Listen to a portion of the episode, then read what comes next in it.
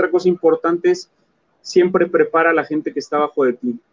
O sea, si tú eres jefe o gerente o supervisor, prepara a alguien que esté abajo de ti.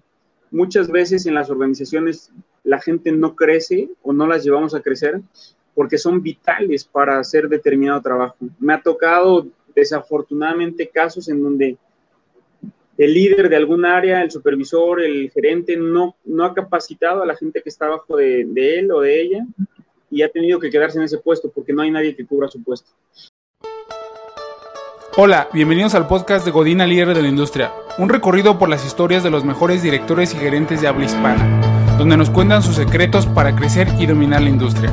Soy Ricardo Granados e iniciamos esta charla. Hola, ¿cómo están? Buenas noches. Bienvenidos al podcast de líder de Godina Líder de la Industria. Soy Ricardo Granados y hoy me encuentro con Juan Salvador Sánchez, quien es director y presidente de 3D Fares Holding Group. Hola, Chava, ¿cómo estás? Hola, Ricardo, ¿cómo estás? Qué gusto saludarte. Igualmente, muchas gracias por la asistencia. Eh, para conocer tu camino, eh, ¿cómo llegaste a ser director y presidente del grupo? Primero que nada, Chava, ¿Quién es Salvador Sánchez? ¿Cómo te describirías? Bueno, Salvador Sánchez es un fiel creyente de Dios, es el eje rector en mi vida. Eh, cambié mi vida hace 14 años y de ahí en adelante todos mis negocios fueron por y para él. Entonces, eh, Salvador Sánchez es un fiel creyente que Dios puede ser el eje rector en la vida de un líder y es así como me defino. Ok. Eh, tu mayor, una de las fáciles, Chava, tu mayor fracaso y qué aprendiste de él. Pues yo creo que mi mayor fracaso fue la primera empresa que puse de, forma personal a los 22 años. Eh, puse una empresa que tuvo éxito mientras le dediqué tiempo. Cuando no le dediqué tiempo fue un fracaso. Eh, y realmente pues, eso me llevó a aprender muchas cosas, ¿no? Que, tienes que ponerle foco a las cosas que haces, que tienes que ponerle atención a, los detalles, a las ventas y, y, a darle una estructura a las empresas. Las empresas no caminan solas, tienen, tienen que tener alguien que las empuje para que puedan tener vida propia, ¿no? Oye, a los 22, eh, la mayoría de, nosotros a los 24 estamos terminando la carrera universitaria, que es a los 22 ya con tu primera empresa. Y cuéntanos un poquito de qué era. Sí, eh, fíjate que yo siempre he sido muy inquieto, estudié ingeniería química industrial, terminé mm, a los 22 recién cumplidos. Para esa, para esa fecha yo estaba a cargo de una empresa familiar que todavía tenemos, una empresa de transporte de carga farmacéutica. Y a los 22 años me aventuré, recién cumplidos, me aventuré a poner una empresa, bueno, tomé un diplomado en programación neurolingüística y me di cuenta que había muchos consultores de muy alto nivel que les faltaba estructura. Entonces me di a la tarea de poner una empresa, se llama Just Manager, todavía existe. Es una empresa que, que hace consultoría y desarrollo organizacional para empresas. Y pues fue así. A los 22 años decidí darle estructura. Tuvimos clientes grandes e importantes y yo ahí estaba de chamaco a los 22 años dándole capacitación a gerentes, directores de algunas empresas y así fue como arranqué, pero arranqué sin estructura, sin organización, sin saber demasiado de finanzas y evidentemente tuvo muchos problemas eh, a los dos, tres años de haberse creado esa empresa, justamente por la falta de organización. Oye, ¿cómo te veían los gerentes y directores eh, bien joven y diciéndome, tú vienes a enseñarme lo que yo ya sé? ¿Cómo, cómo lo veían o cómo lo tomaste?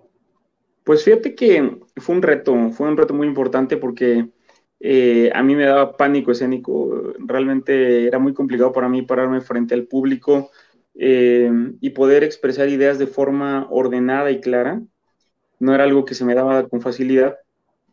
en la universidad donde yo estudié, eh, no es algo en lo que te preparan de forma natural, entonces, pues tuve que aprender aguamazos, como se aprende normalmente en la vida, y así fue que poco a poco me fui curtiendo. Entonces, sí, evidentemente me decía mi, mi coordinadora de cursos que de repente me, notaba nervioso y eso, pero bueno, pues era algo que tenía que, ir solventando. Y sí, pues me veían medio raro, ¿no? Un chamaco de 22 años recién salido de la universidad dando algunas clases de liderazgo y de consultoría estaba medio complicado. Ok, oye, ¿tu definición de éxito, chaval? Pues mira, para mí el éxito es, eh, para, vuelve, a ser redundante, para mí el éxito es que, que centres tu vida en Dios, desde mi punto de vista. El éxito lo provocan varios factores. Eh, uno de los factores es que rijas tu vida con rectitud, que rijas tu vida con valores, principios, pero también con conocimiento. Eh, tú no puedes llegar a ser exitoso si, eres ignorante. Eh, definitivamente hoy me doy cuenta que es importante seguir aprendiendo y seguir aprendiendo de todo. Entonces yo creo que el éxito es eso, centrar tus valores en tu eje rector y seguirte capacitando, creciendo y compartiendo. Yo creo que nadie es exitoso hasta que no comparte lo que tiene, lo que sabe. Ok. Oye, estás eh, como director, pero también tienes tu parte muy emprendedora. ¿Qué es más difícil, administrar una empresa o crear una empresa? Pues las dos, las dos tienen sus retos. Eh, la verdad es que el tema de la creación de empresas no es algo que, sea fácil, no es algo que se le dé a todo el mundo. Creo que es un reto muy importante. Administrar una empresa, pues si te, das, si te vas a la estadística, la cantidad de gente, que estudia administración de empresas es, es tremenda sobre cualquier otra carrera. Entonces, administrar una empresa eh, requiere sus temas, sus detalles, pero al final está la hacha, esa operación es una vez que tienes procesos, procedimientos, los estandarizas, los estableces, se, establece esa administración. Yo creo que el tema de crear una empresa o hacer crecer una empresa de forma exponencial es lo verdaderamente complicado. El tema de la, de la administración creo que es un tema que poco a poco lo puedes ir desarrollando de forma pues muy completa, ¿no?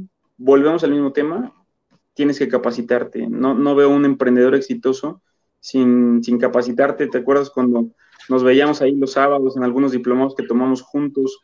Este, y pues mientras otra gente está durmiendo un sábado a las 8 de la mañana, nosotros estábamos dándole. Entonces, yo creo que es un conjunto de muchas cosas, pero definitivamente el tema de la capacitación es, es importantísimo.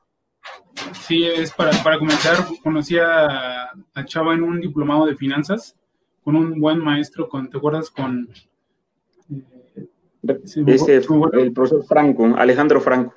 Franco, muy, muy, muy buen maestro. Yo creo que también cambió nuestra forma de, ver las finanzas y de ver los negocios, ¿no? Era una clase de vida y de negocios. Fue un, uno de los mentores que creo de los mejores mentores que he tenido en, lo que llevo de, vida. Sí. Oh, eh, Chava, ¿qué tipo de líder eres y cómo formas un equipo de trabajo? Yo me considero un tipo de líder inclusivo.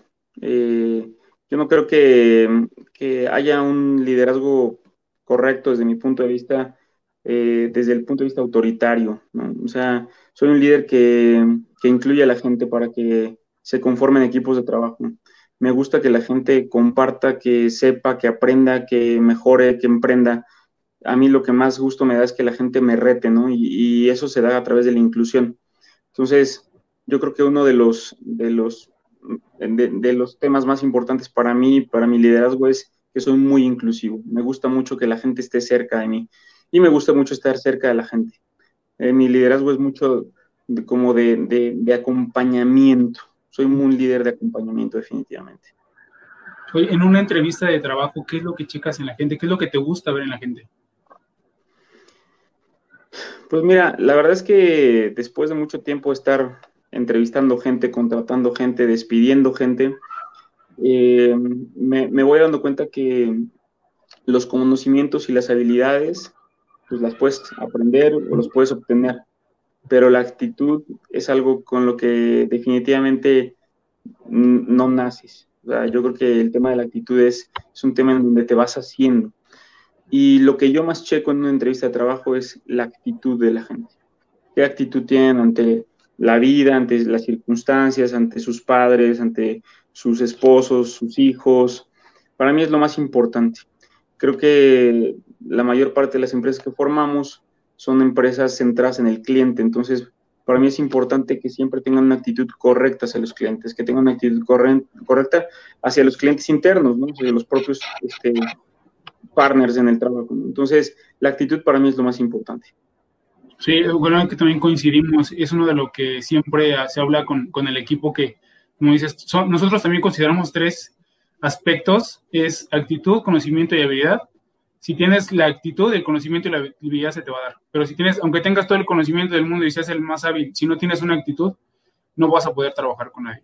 Y aunque no tengas, la mayoría de las personas que, que se encuentran en el equipo sabemos que no saben todo, sabemos que igual que uno no sabe todo, pero con esa actitud el conocimiento se adquiere muy rápido y ya con, con el tiempo la habilidad se te va a dar. Exactamente. Y ya cuando tienes eh, al, equipo, al equipo correcto, porque es diferente, ahorita hablamos de la administración del emprendimiento, porque ahorita también, igual que el, invitado de la, de, la, semana pasada, son unos híbridos entre emprendimiento y administración de la empresa, porque al fin de cuentas sigue siendo el presidente de, del grupo. Mm, yo lo veo como ventaja que tiene el emprendedor al poder crear su equipo y no llegar como un gerente, un administrador, que a mí se me hace muy complicado, con un equipo ya armado, que ya conoce los procesos, y a lo mejor ahí es otro tipo de liderazgo para que entren a tu forma de trabajo. ¿Tú cómo lo ves? Eh, ¿Crees que, que es bueno que tú puedas elegir a tu equipo de trabajo o ya llegues a un equipo de trabajo establecido? Los dos son retos importantes y diferentes. Lo que sí creo es que definitivamente un buen líder va a poder trabajar con cualquiera de los dos equipos. Es precioso cuando puedes crear tu equipo de trabajo, es increíble cuando puedes desarrollar a tu propia gente, cuando puedes traer a la gente que tú quieres al equipo. No siempre es la mejor, ¿eh? no siempre es la correcta. O sea, eh, me acaba de tocar en un negocio eh, en donde tuve oportunidad o tengo oportunidad de participar. me acaban de invitar al proyecto hace unos meses una empresa que ya tiene muchos años creada. Eh, tuve la oportunidad de traer a un, a un líder de equipo, a un líder para la organización, y ese líder pues no demostró las habilidades que, que parecía tener. Entonces, pues es importante, me encanta una frase de Daniel Marcos, que seguramente muchos emprendedores conocen, que dice, contra talento corre rápido. Entonces, pues 45 días duró en el puesto y no cumplió expectativas y se tuvo que ir. Entonces, al final es un reto, ¿no? O sea, cada, organización es un reto diferente.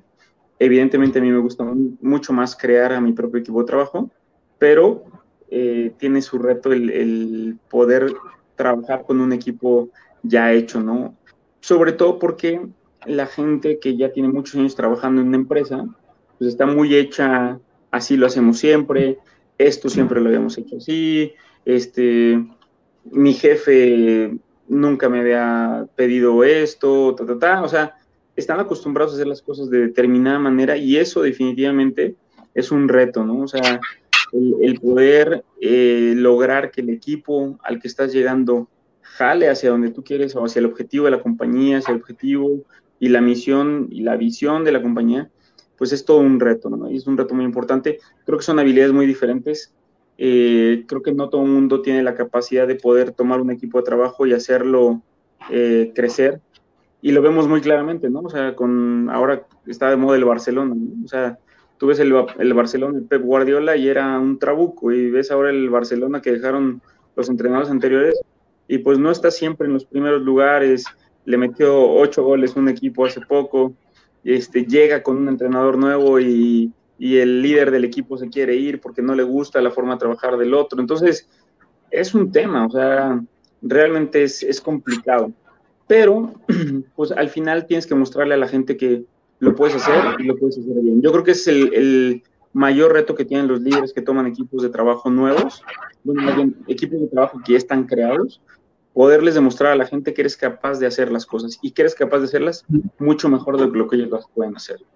Por eso tienes que ser como líder multidisciplinario, tienes que saber de todo, tienes que saber las cosas muy bien, tienes que saber incluso más que tu propia gente, ¿no? Más que tus propios directores, más que tus propios gerentes, no en un afán de ser eh, el sabelo todo, sino en un afán de que la gente pueda apoyarse en ti y saber que siempre va a contar con, con, esa persona que le puede empujar, que le puede echar la mano, que en los momentos complicados de la organización pueden salir juntos adelante. Sí, que te vean como un respaldo y no como un jefe, ¿no? Exactamente. ¿Y cómo identificas eh, a alguien que, que, sí, que sí es diferente al demás grupo que hizo y esta persona sí tiene talento? ¿Qué es lo que ves en ellos?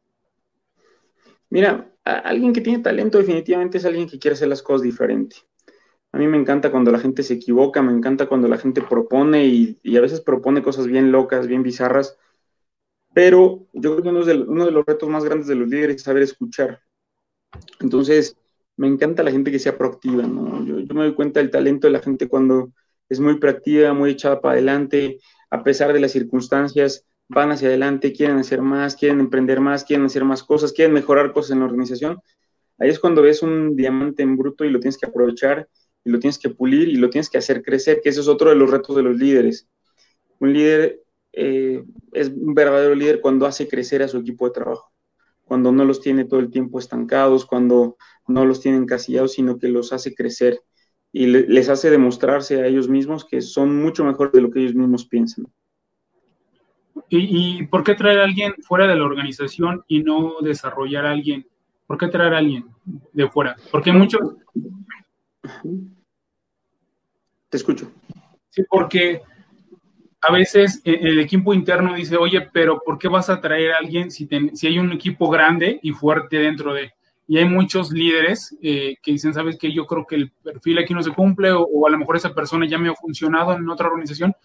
¿Tú por qué crees que es bueno traer a alguien de fuera o tomar a alguien de dentro?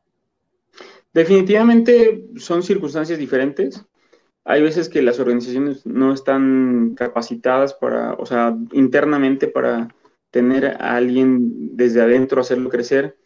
Eh, eso pasa sobre todo con las organizaciones exponenciales. Gracias a Dios me ha tocado la oportunidad de estar ya en una de ellas, en donde el crecimiento fue a triple dígito o ha sido triple dígito sostenido durante cuatro años.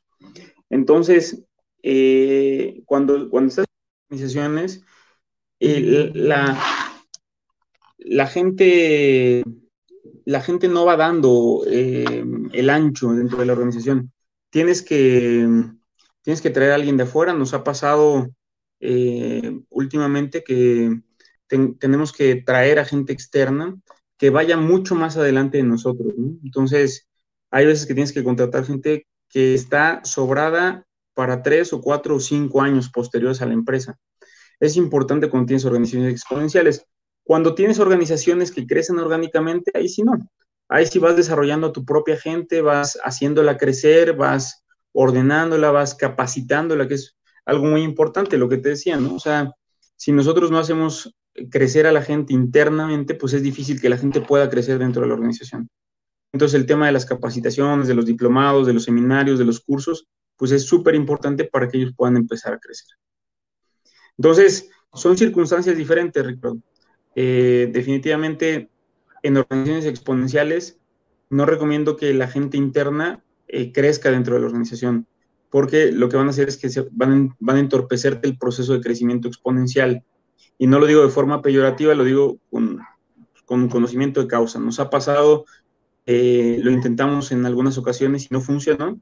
Y es importante en las organizaciones exponenciales traer a gente que esté cuatro o cinco niveles arriba de lo que necesitas para que lleguen junto contigo a ese crecimiento y probablemente esa gente no dé el ancho dentro de cuatro o cinco años y tengas que traer a alguien del siguiente nivel para que te lleve a la organización al siguiente nivel. Cuando son crecimientos orgánicos, definitivamente internamente es lo mejor que puedes hacer. Sí, como dices, el nivel de conocimiento de iniciar una organización no es el mismo nivel de conocimiento de su crecimiento. ¿No? De, de, un año a dos años, el crecimiento es otro conocimiento y son otro tipo de problemas. Si es una organización exponencial, en tres años esos problemas van a ser totalmente diferentes, ¿no? Sí, definitivamente. si la gente no creció... en las organizaciones exponenciales van a ser definitivamente diferentes. Déjame un segundito, Ricardo, estoy teniendo un poco de problemas con el micro. Sí, claro, claro. Eh, si, segundo, por favor. si tienen preguntas para las personas que están conectadas, si tienen preguntas para. El micrófono se escucha bien, pero yo prácticamente no te escucho. A ver, ahí. Eh, Dame un segundo, por favor, para poder solucionar esto. Claro, claro. les decía, si tienen preguntas para Salvador, eh, con gusto al final de la charla las, las contestamos.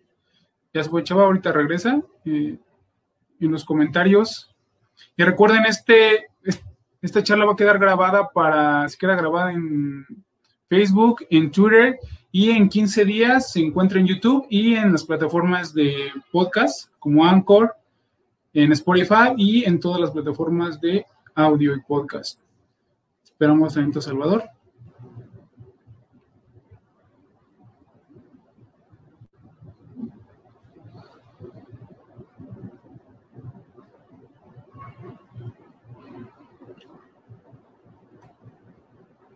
Y ya, ya regresó Salvador.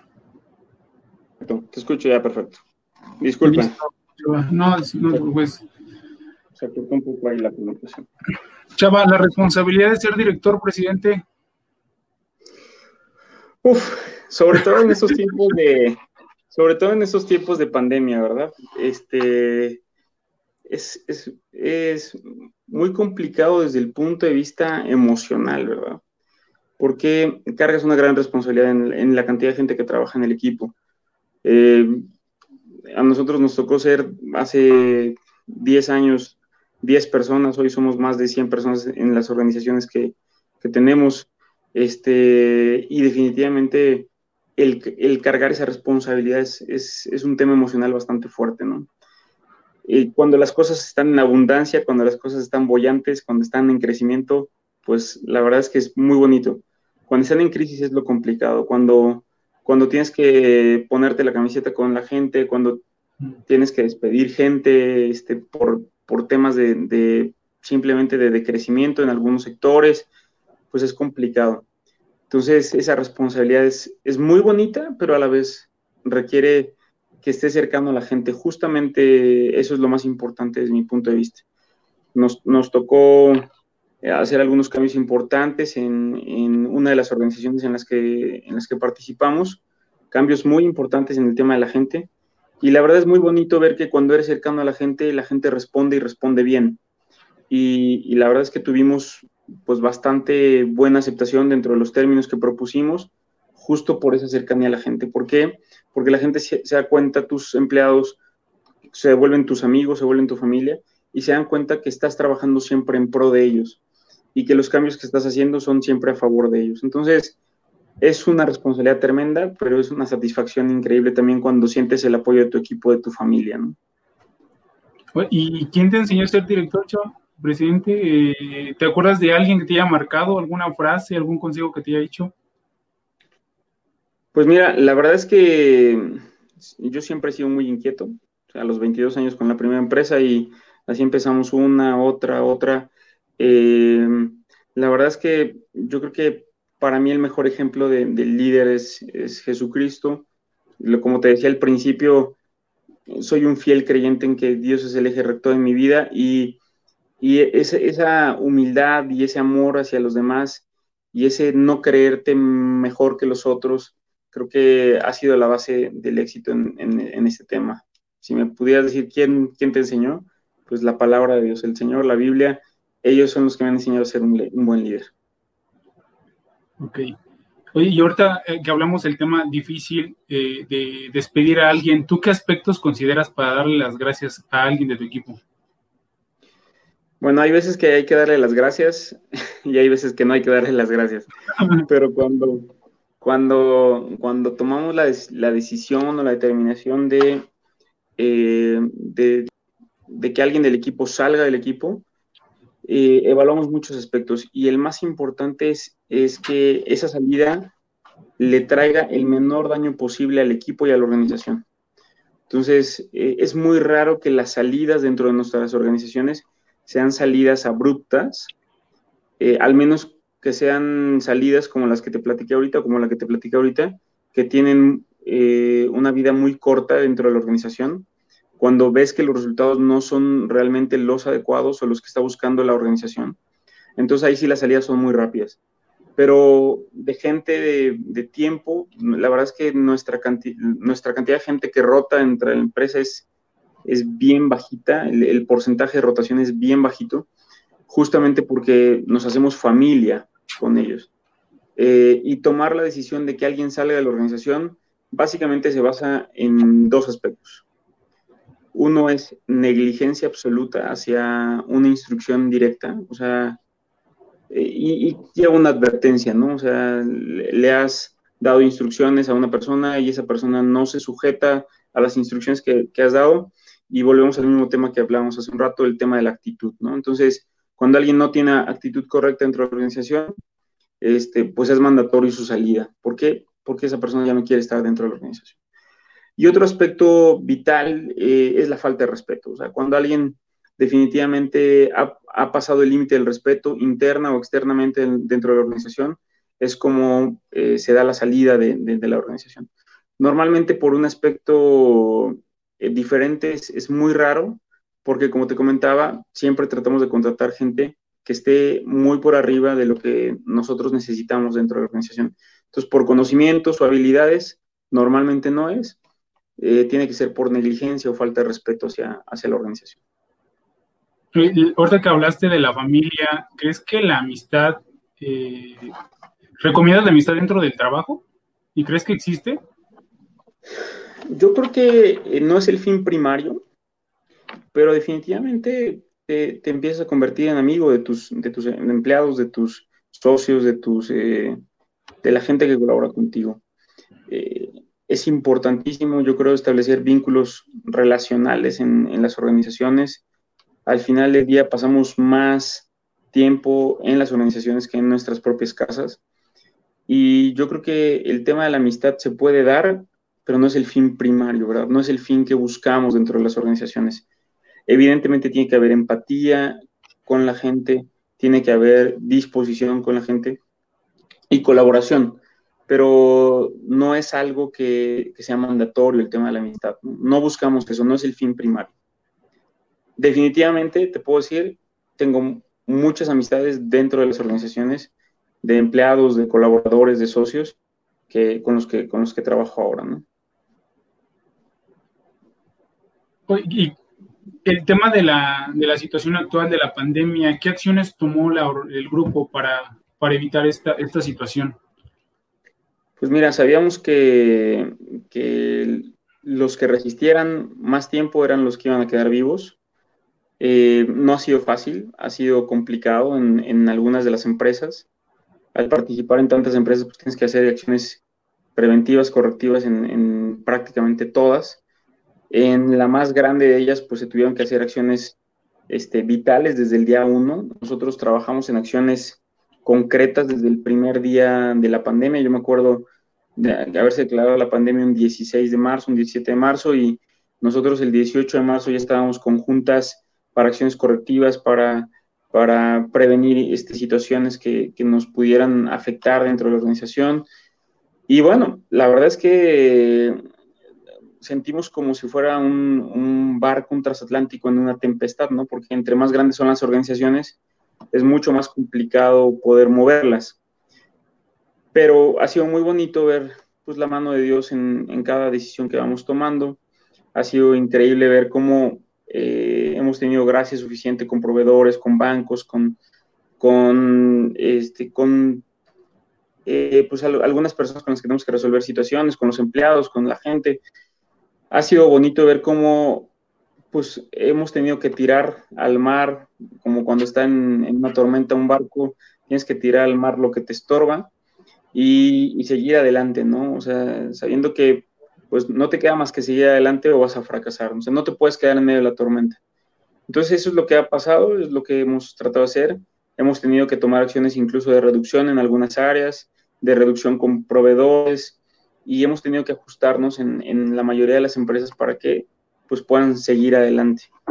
Pero bueno, pues eso son acciones que tienes que tomar de forma inmediata, ¿no? O sea, sabemos que estamos en un, en un mercado volátil e incierto, como lo dice el liderazgo Buca, ¿no? Entonces, tenemos que tomar acciones consistentes, firmes, rápidas, que nos permitan seguir adelante. Y esto se va a poner complicado cada vez más frecuente, o sea, estamos en un mercado cambiante todo el tiempo y vamos a seguir en mercados cambiantes. La pandemia simplemente nos dejó ver qué tan preparados, qué tan preparados estamos para, para enfrentar los cambios. Al final, la pandemia es un cambio, punto. Un cambio drástico, sí. Un cambio de sentido, sí. Nuestros negocios se tuvieron en muchas ocasiones que, que convertir hacia otros negocios, sí.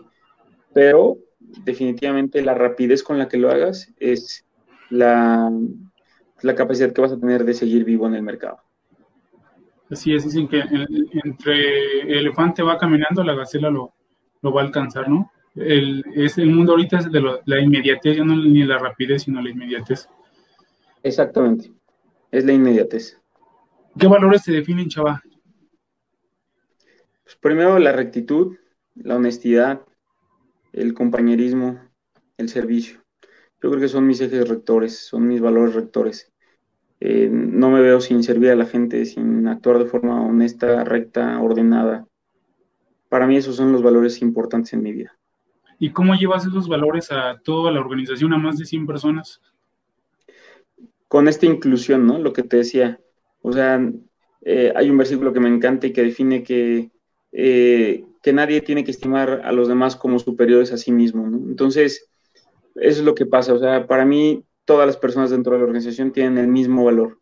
Desde la persona que nos ayuda y colabora con el tema de la limpieza, hasta el director general o un director de, de, finanzas de la compañía, ¿no? Entonces, para mí todas las personas tienen el mismo valor, exactamente el mismo valor. Entonces, para mí las personas no son, no son títulos nobiliarios, eso para mí es lo menos relevante.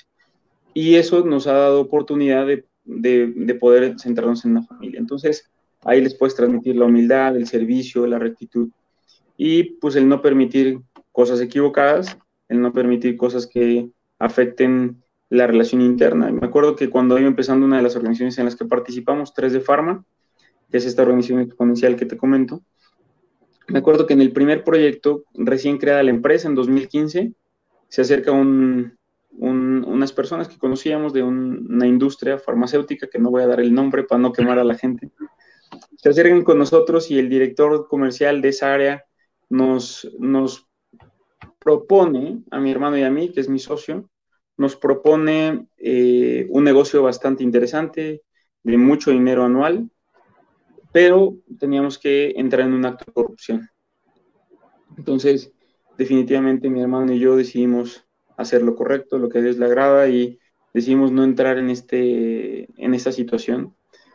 Eh, para nosotros fue increíble cómo fue probado nuestro corazón en ese momento, porque era el primer negocio grande que se podía presentar en, la empresa, pero también saber que lo correcto siempre es lo correcto.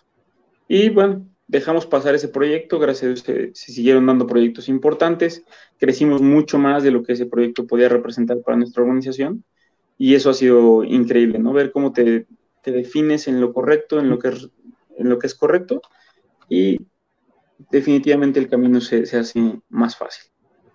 Adelante, no tienes, no tienes muertos atrás del closet que te saquen después. Exacto, sí. Y al, final de cuentas siempre, la verdad, la verdad siempre sale a la luz, siempre sale a la luz, ¿no? Oye, ¿cómo mantienes el enfoque, chaval? Con tantos eh, empresas, eh, equipo, negocios nuevos, ventas, o sea, ¿cómo dices no a lo que, a lo que no realmente te ayuda? Porque es complicado. sí, sí es complicado, pero yo creo que uno de los eh, secretos o éxitos de, este, de esta creación de empresas es que yo no opero todas las empresas. Sería imposible, no me da la vida, no me daría la vida. Eh, yo no opero todas las empresas, prácticamente no opero ninguna. Dentro de todas las empresas hay un líder de esa empresa que normalmente se vuelve socio del negocio o es un socio del negocio, que funge como socio y como director de la empresa. Entonces, eh, yo me encargo mucho en los negocios del tema de relacionamiento, del tema del PR, del tema de la búsqueda de nuevos negocios para cada una de las empresas. Entonces, realmente no, no estoy yo enfocado en el tema operativo propiamente de, de las empresas, salvo una en la que estoy ahorita inmerso por el crecimiento que esta me requiere. Estoy operando dentro de la empresa, pero eh, definitivamente en todas las demás hay un líder dentro de cada una de ellas pasamos un poquito a, tu vida personal y, de crecimiento. Dicen que los líderes son lectores. ¿Tus tres libros favoritos, Chava, y por qué? ¿Por qué no los recomiendas? Oye, voy a empezar como Peña Nieto, ¿verdad? Para mí, este. verdaderamente, mi libro favorito es la Biblia. Definitivamente, ese, ese libro realmente a mí sí me ha marcado la vida. Eh, leo todos los días, me, me gusta está en una profunda relación con el Señor. Me sé muchos versículos de memoria, a diferencia de nuestro expresidente.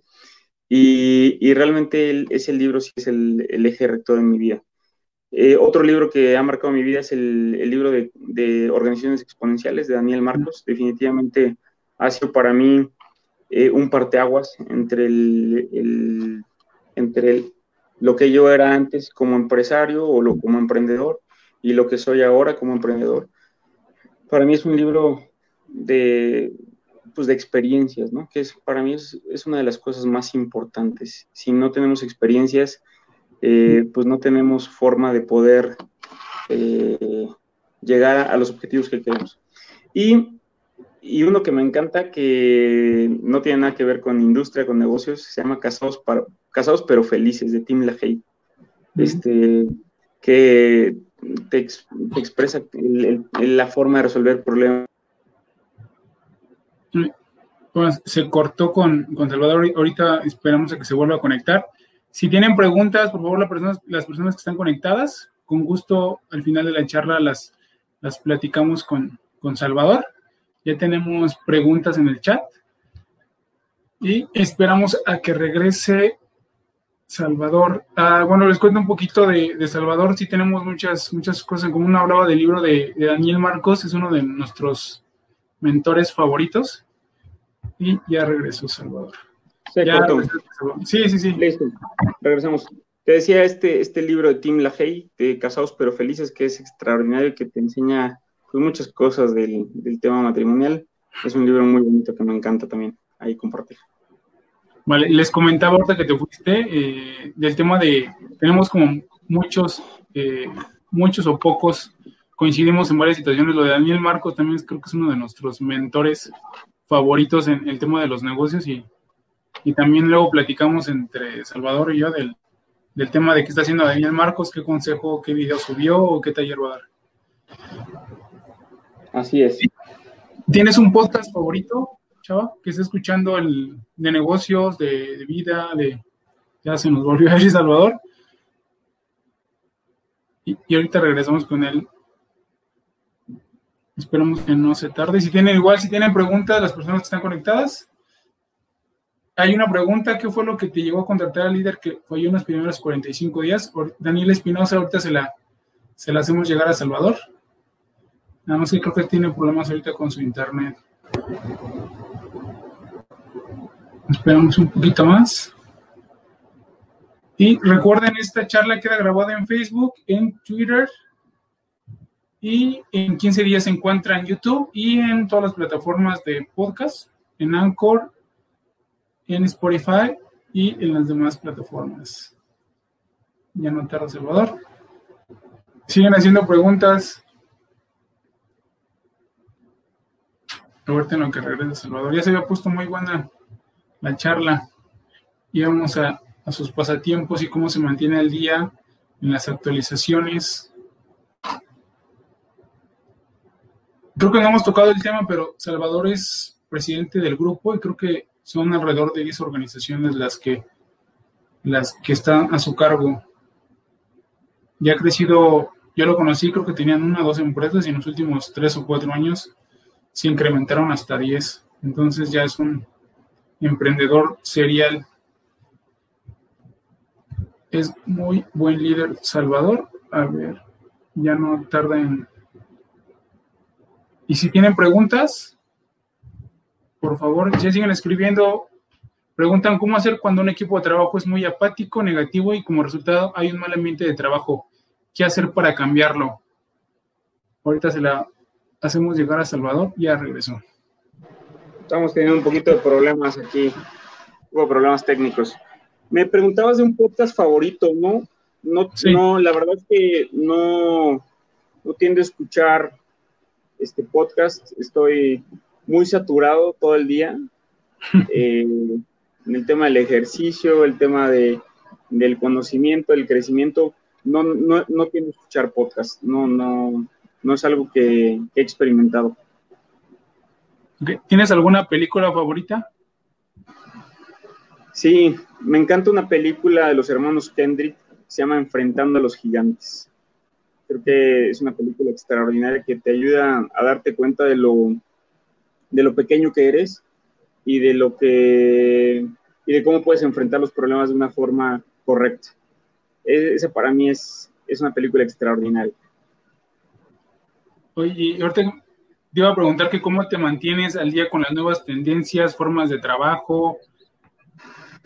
¿Tienes algún medio de, informarte? Twitter, eh, revistas, eh, periódicos. ¿Cómo te mantienes al día? Sí, sí, la verdad es que sí.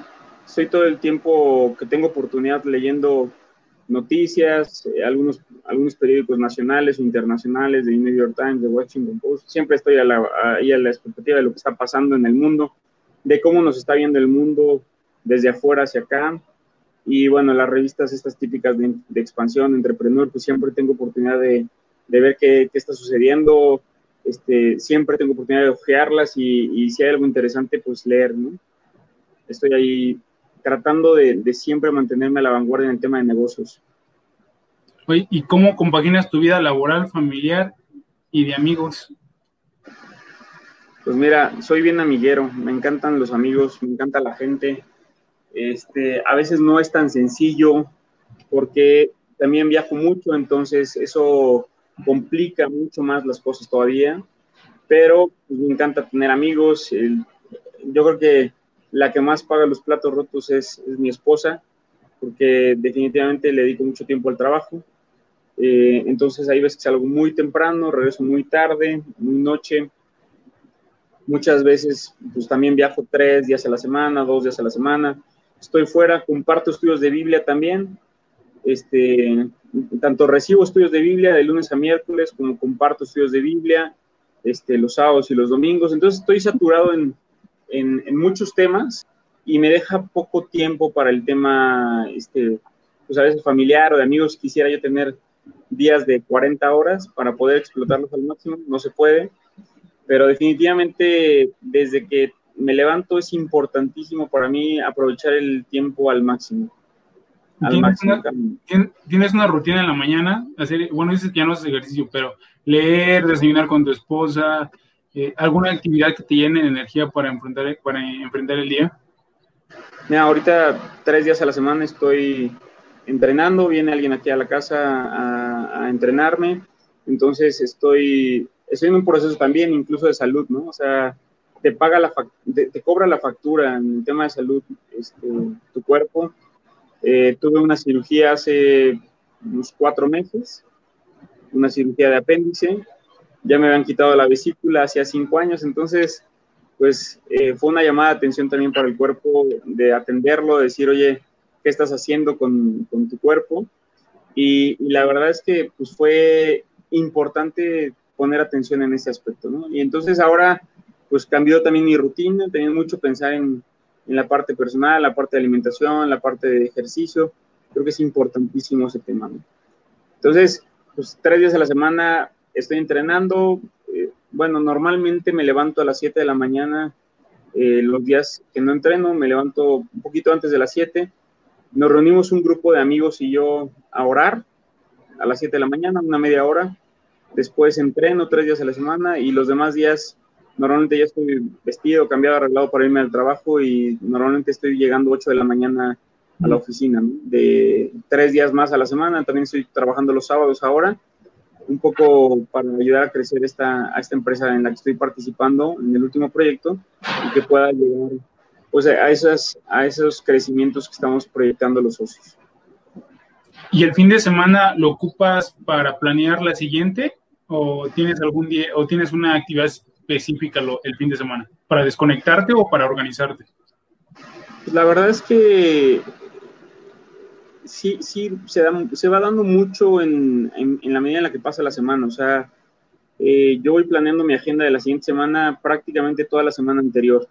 No es algo que, que tenga tan, tan programado en, el fin de semana, así que diga, ah, pues voy a hacer esto o lo otro o aquello, porque prácticamente toda mi semana se ocupa desde el, desde el día lunes. O sea, yo estoy planeando, si tú revisaras mi agenda ahorita, yo prácticamente toda la próxima semana ya la tengo ocupada. O sea, ya, ya sé lo que va a suceder el lunes, el martes, el miércoles, el jueves, el viernes, el sábado de la próxima semana. Y los poquitos huecos que tengo, pues seguramente entre mañana y el sábado se van a llenar. Entonces, no me da tiempo de planearla porque me voy planeando. Mira, hay veces que me ha tocado planear eventos tres o cuatro meses antes, ¿no? O sea, y, y, de pronto decirme a alguien, oye, nos vemos tal fin de semana en junio en agosto, en no sé qué. Me pasó en, en abril que, que, una persona me dijo, oye, nos vamos tal fin de semana de junio. Y le dije, pues déjame checar mi agenda. Y, y la verdad es que ese, ese, día ya lo tenía ocupado. Y, y a veces pudieras parecer un poco payaso en, en, ese aspecto, pero pues te tienes que ir planeando, tienes que ir dándole tiempo a todo, ¿no? Así es.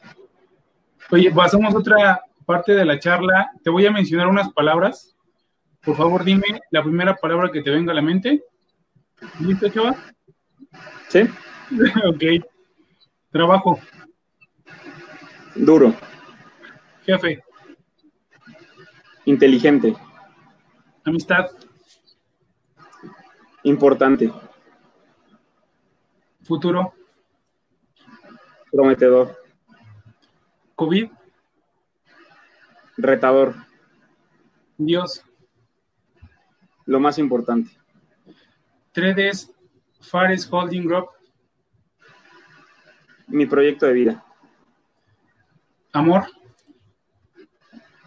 Dios. Inspiración. Jesús. Empresa. Un medio. Familia. Unión. Ricardo Granados. Amigo.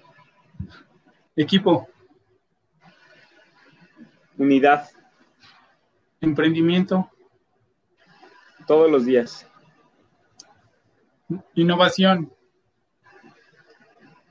Un must. Empleado. Familia. México. Muchos retos. Bien, chava, pues muy buenas respuestas. Muchas gracias.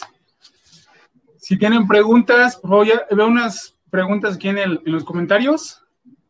La última pregunta de la charla. ¿Qué consejo le darías a los jóvenes que quieren llegar a, a ser directores presidentes de organizaciones o crecer dentro de las organizaciones, chava, o ser emprendedores? ¿Qué consejo le darías a alguien que va saliendo de la universidad y a alguien que ya salió y que está dentro de una, dentro de una organización? Que nunca dejen de estudiar. El éxito no, no es casualidad, es causalidad. Y es, es importante estar en, en, los momentos indicados en las organizaciones. Evidentemente, siempre hay un factor de, de tiempo, pero me encanta una historia eh, que cuenta un pastor que dice que había dos, que había dos granjeros que estaban pidiendo, le estaban pidiendo a Dios por lluvia. Y dice, uno de ellos le estaba pidiendo a Dios por lluvia y salió a sembrar su campo. Y el otro le estaba, estaba pidiendo a Dios por lluvia y se quedó en su casa descansando. Y, y, pregunta el pastor, ¿sobre cuál campo crees que Dios mandó la lluvia? Pues definitivamente sobre, sobre el que está sembrado. Entonces, si tú quieres eh, crecer dentro de las organizaciones, tienes que estar preparado para ese crecimiento. Y estar preparado significa trabajar duro, trabaja más que los demás, trabaja más de lo que te piden, nunca te conformes con que, ay, eso no me toca a mí, ay, es que eso este, no está dentro de mi perfil de puesto, ¿por qué lo voy a hacer yo? Los, los líderes nos damos cuenta de las personas que, que hacen eso y la verdad es que no nos gusta. Entonces, eh, siempre tienes que hacer más que los demás. porque nosotros hacemos más que los demás? Porque muchas veces me toca enviar mensajes a las 11 de la noche y decir, pues aquí estoy jalando la carreta, estoy en la chamba, o sea, estoy haciendo cosas por la empresa, para la empresa. Entonces, eh, sí es importante hacer más de lo que te piden y capacitarte más de lo que puedes imaginarte. O sea, aprende de todo, esa es otra cosa muy importante si eres ingeniero, no solamente aprendes cosas de ingeniería, aprendes cosas de administración, de desarrollo humano, de, de talento, de, cosas diferentes. En, entre más holístico seas eh, en, tu, en tus conocimientos, en tus habilidades, evidentemente vas a tener mucho más oportunidades de crecer. Y otra cosa importante es, siempre prepara a la gente que está abajo de ti. O sea, si tú eres jefe o gerente o supervisor, prepara a alguien que esté abajo de ti. Muchas veces en las organizaciones la gente no crece o no las llevamos a crecer porque son vitales para hacer determinado trabajo. Me ha tocado desafortunadamente casos en donde el líder de algún área, el supervisor, el gerente, no, no ha capacitado a la gente que está abajo de, él o de ella y ha tenido que quedarse en ese puesto porque no hay nadie que cubra su puesto. Entonces es importante que capacites tú como jefe, como líder, como supervisor, como gerente, como director, a la gente que está abajo de ti para que esa misma gente te empuje a crecer, para que esa misma gente te dé oportunidad de crecer y tú puedas crecer junto con la organización. Ok, Chava, pues muy buenos consejos. Es lo que comentan Yanita Vázquez, excelentes consejos. Pregunta Daniel Espinosa, ¿qué fue lo que te llevó a contratar al líder que falló en los primeros 45 días? Ese Daniel. Eh, que, se vendió muy bien, definitivamente. Se vendió muy bien en conocimientos, en habilidades. Eh, tenía una amistad cercana a él eh, y definitivamente pensé que era la, la, mejor persona que podía llevar a cabo la organización, por la cercanía que tenía, por la confianza, por la comunicación que tenía con esa persona. Pero pues me di cuenta que después de 45 días no, no tenía la actitud que, que la organización necesitaba. Ok. Preguntan, ¿cómo hacer cuando un equipo de trabajo es muy apático, negativo y como resultado hay un mal ambiente de trabajo? ¿Qué hacer para cambiarlo? Pues muchas veces tienes que dar sacudidas al equipo. Eh, hay veces que eh, tienes que, mira, eso es muy sencillo. Se explica con el ejemplo de la manzana en el frutero. Si hay una manzana podrida dentro del frutero, normalmente no todas las manzanas están podridas pero hace, esa manzana podrida hace que todas las manzanas se vean podridas. Entonces, tienes que identificar cuál es la manzana podrida dentro del frutero y prescindir de la manzana podrida. Mm, definitivamente no todas las organizaciones ni todas las personas son negativas. Normalmente tienen líderes que, que tienen cierta influencia sobre ellos y eso les hace volverse o convertirse en personas negativas.